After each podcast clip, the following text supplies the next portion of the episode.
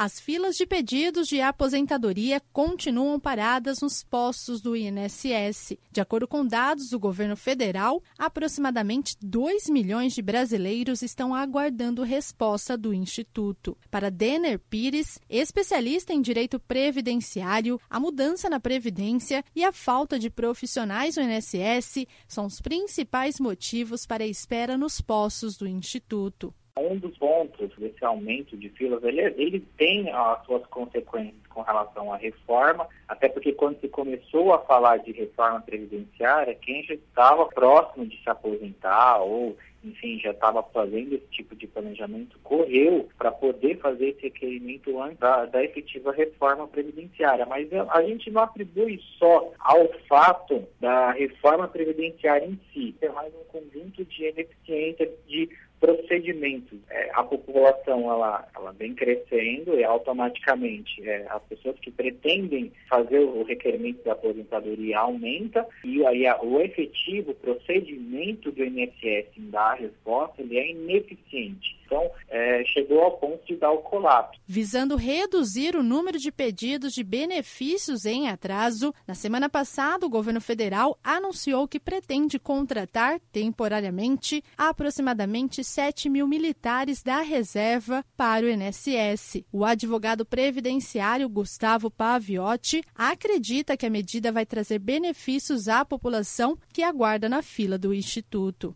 creio que vai agilizar muito a análise dos benefícios. Nós não podemos depender somente dos funcionários que alegam estarem com excesso de serviço e com poucas pessoas para atender ou para analisar. Então, essa força, esse reforço que o governo está enviando para a Previdência Social é muito bem-vinda. O advogado Pires também vê como positiva a medida do governo, porém faz ressalvas para que a decisão não seja um tiro no pé. Uma das razões do presidente Jair Bolsonaro de convidar os militares a prestar o serviço e ajudar na diminuição da fila do INSS, o fundamento foi que seria mais barato essa administração do que contratar uma pessoa especializada, né, que teria os direitos trabalhistas, enfim. Mas se acredita que deve ser investido um tempo e uma, um procedimento de capacitação dos militares para que isso não seja um desastre, né? Porque antes de você contratar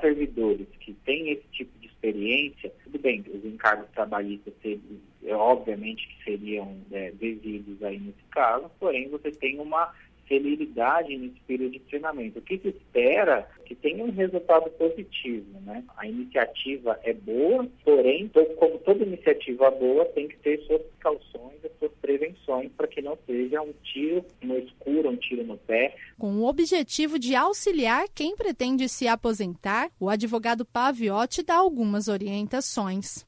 Antes de dar início ao processo de aposentadoria, fazer o agendamento no INSS, qualquer requerimento, é importante que faça uma análise do tempo de contribuição e do valor que vai receber. Você tem que se preparar para a sua aposentadoria. Não é somente realizar o requerimento ou agendamento no INSS e levar os papéis. Você tem que saber o tempo que você tem, o valor que você vai receber e se dá para melhorar esse valor. E se aquele momento que você está realizando o agendamento e o requerimento do benefício é o melhor momento para a sua aposentadoria. Será que você vai ter um valor eficiente para sua aposentadoria se você aposentar sem se programar? Quem deseja solicitar atendimento ou um dos serviços do INSS podem acessar o site meu.inss.gov.br, onde é possível realizar solicitação de extratos, de pagamento de benefício, fazer requerimentos e agendamentos.